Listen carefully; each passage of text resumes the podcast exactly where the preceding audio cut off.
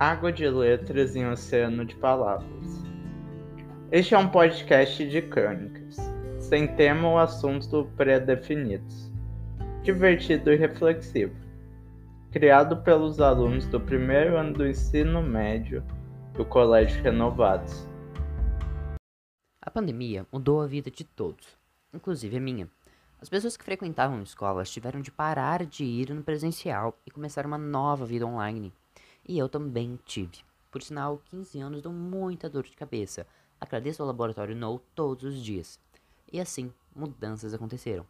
Devo dizer que passei por vários, abre aspas, ajustes, fecha aspas, sendo a maioria deles no estilo Make the Devil Smile, como diria minha querida Dua Lipa.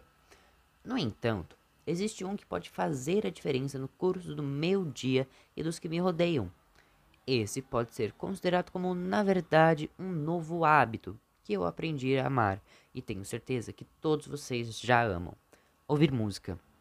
Infelizmente, seu aparecimento não é algo que me agrada muito, porque só eu sei que ele só começou pelo trágico fato de eu não prestar atenção nas aulas.